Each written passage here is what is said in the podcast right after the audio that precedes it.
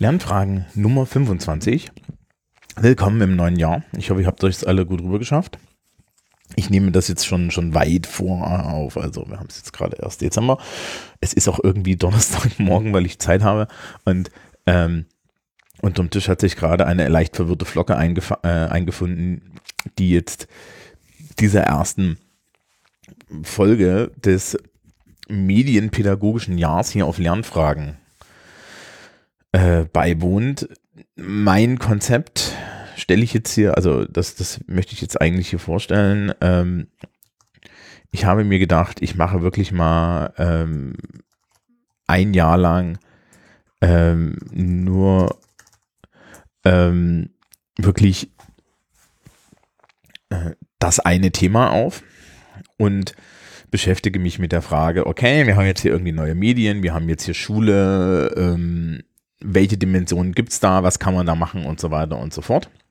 Und diese erste Folge ist dann auch so ein bisschen die Rampe.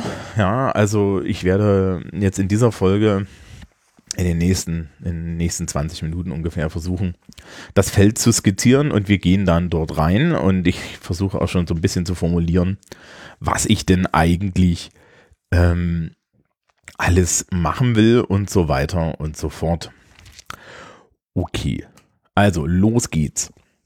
Generell, also wir haben es 2019, die Bundesregierung hat 2019 noch den Digitalpakt beschlossen. Wir kippen jetzt 5 Milliarden Euro auf äh, Schulen, um Hardware anzuschaffen.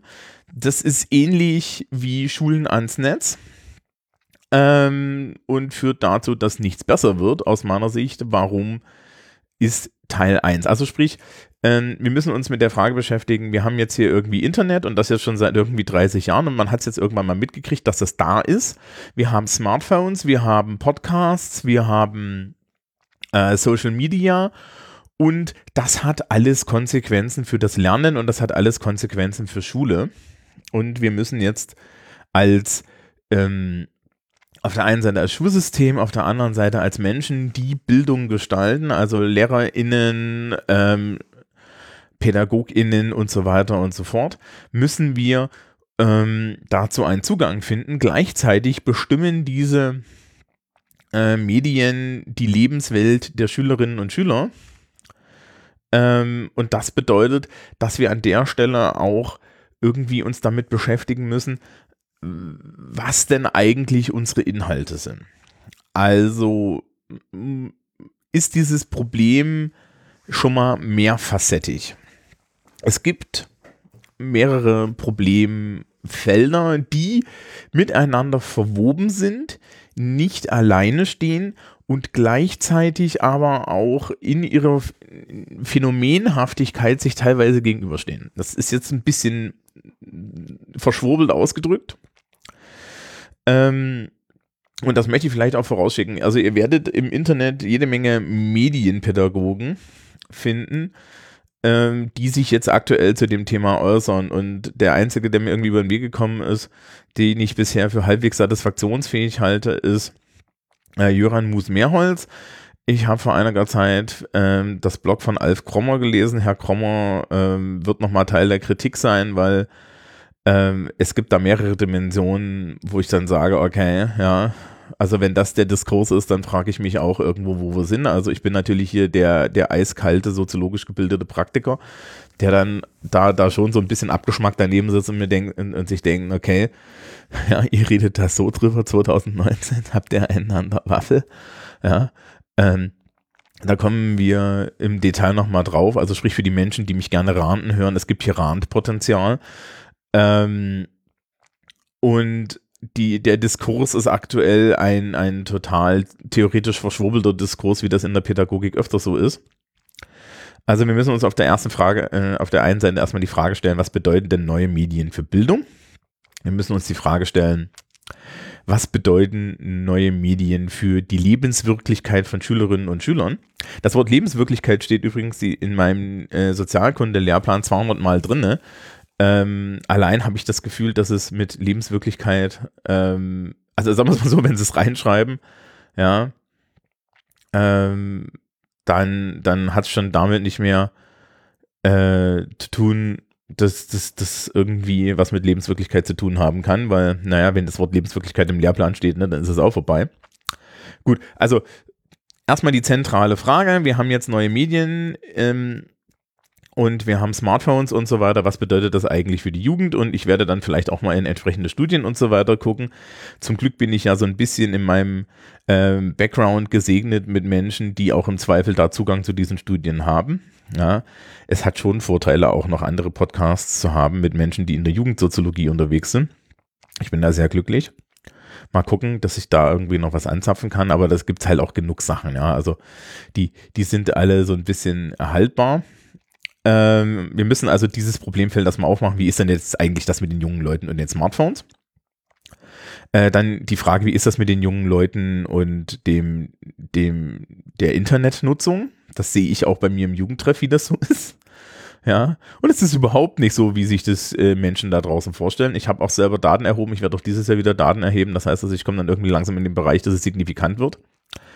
Ähm, und das ist ein Bereich. Der zweite Bereich ist, ähm, was machen jetzt Schulen damit? So, und da gibt es mehrere Dimensionen. Die erste Dimension ist, eine, mit der müssen wir uns beschäftigen, auch wenn ich ihr etwas müde bin. Das ist die Dimension der technischen Ausstattung, also Hardware. Ja. Welche Möglichkeiten moderner Technologie will ich als Lehrkraft eigentlich haben? Ja, und da wird, werde ich eine eigene Diskussion so aufmachen müssen, weil wir müssen uns dann halt an der Schnittlinie zwischen Methodik, Didaktik auch um die Frage ähm, des technischen Einsatzes kümmern. Und da gibt es mehrere Dimensionen, um die muss man sich kümmern. Es geht nämlich nicht nur um die Frage, ähm, äh, äh, benutze ich jetzt Digitales, sondern kann ich auch damit etwas Sinnvolles anfangen und die Antwort äh, fällt sehr differenziert aus. Also ich habe schon das Gefühl, das sind allein zwei oder drei Folgen, wo, wo, wo uns irgendwie, also wir, ich mich damit beschäftigen muss, da jetzt mal so eine Ausdividierung zu machen. Ja, also digitale Whiteboards sind es auf jeden Fall nett. Ja, weil die, die Frage, die, äh, die Frage, die sich die Leute dann, dann stellen müssen, ist schon so, ja, ähm, ist denn, ist denn das jetzt, äh, ist denn das jetzt eine gute Idee oder ist das jetzt keine gute Idee, hier irgendwelche digitalen Medien zu verwenden? Und mal fällt die Antwort dafür und dagegen aus und da sind wir dann auch schon bei der Frage der Didaktik. Und ähm, mit Didaktik und Pädagogik geht auch wieder Menschenbild einher. Das heißt, wir binden jetzt schon ne, die, das wieder zu dieser medienpädagogischen Diskussion zurück, die vorne ist.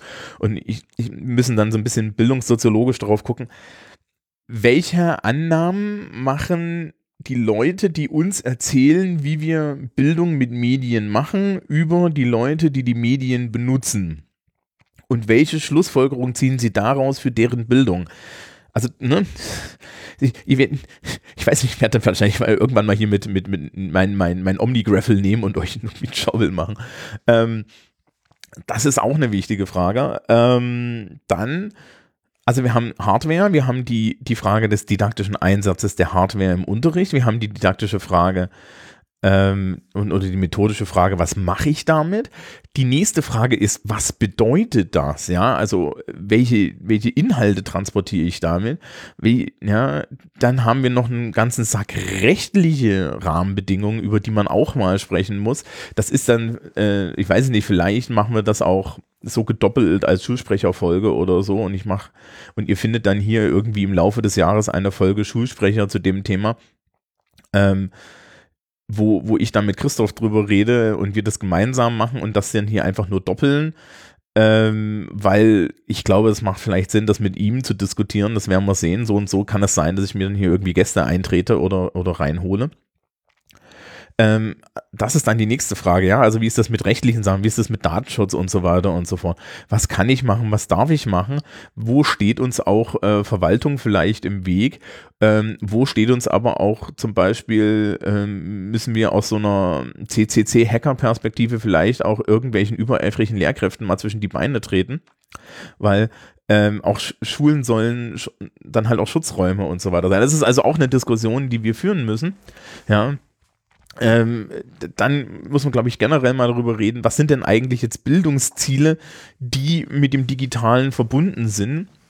Und eine der ersten Diskussionen, die, die ich da führen muss oder, oder wo wir uns dann erstmal mit beschäftigen muss, ähm, hat denn das Digitale für mich in der Schule überhaupt Mehrwert oder mich und so weiter? Wie sieht denn das aus? Also, ne, ihr seht schon, ich habe also, ich muss also erstmal mich mit, den, mit der Frage beschäftigen, was bedeutet das für junge Leute? Das ist so die, ersten Fra die erste Frage, die uns dann im Februar beschäftigen wird. Und ähm, welche Schlussfolgerungen kann man daraus ziehen? Dann ist die nächste Frage, äh, welche Schlussfolgerungen ziehen die anderen daraus und warum haben die wahrscheinlich keine Ahnung? Ja, das klingt jetzt arrogant, aber das ist meine, meine Erfahrung, dass je, je weiter im Endeffekt Menschen, die theoretisch pädagogisch arbeiten, von, von der Lebensäußerung der Einzelnen weg sind und wie weniger Empirie da gemacht wird, desto schlimmer wird's.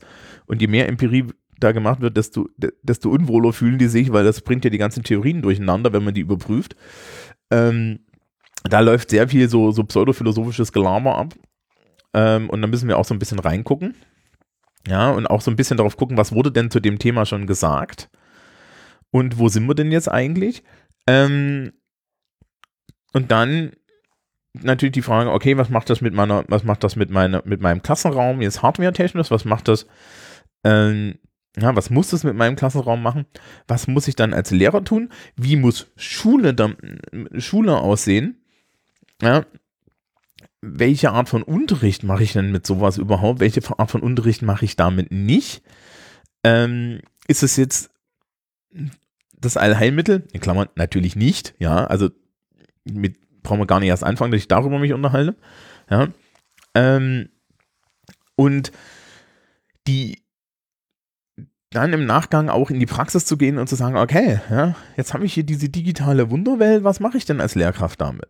Welche Vorteile habe ich, welche Nachteile habe ich, wie setze ich das ein, ja, ähm, wie mache ich vor allen Dingen ähm, digita digitale Medien und so weiter auf eine Art für Schülerinnen und Schüler relevant und plus eins komplexer, als sie das in ihrem täglichen Leben gewohnt sind, sodass da noch eine Lernerfahrung dahinter steht.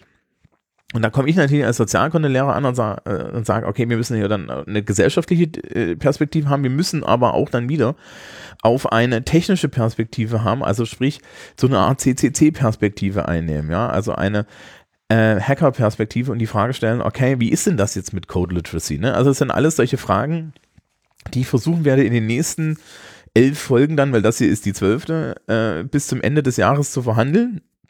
Und vielleicht, vielleicht, wenn das alles gut klappt über das Jahr, werde ich dann auch irgendwie, weiß ich nicht, ich habe mir, hab mir heute schon überlegt, ob ich nicht, wenn das alles gut klappt, das mal konzise dann noch als Vortrag ähm, beim, beim Kongress, also beim 37C3, äh, einzureichen, weil das, glaube ich, ganz spannend wird.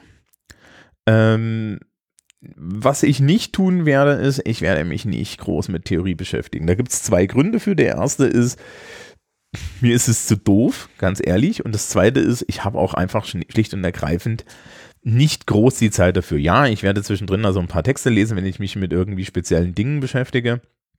Ja, äh, wir werden ja auch als LehrerInnen gerade irgendwie in dem Bereich, äh, Anführungsstriche in der Luft, gebildet, ja. Also ich fühle mich nicht gebildet, ich fühle mich irgendwie ja, daran erinnert, wo die alle hinter mir im Staube vers versinken.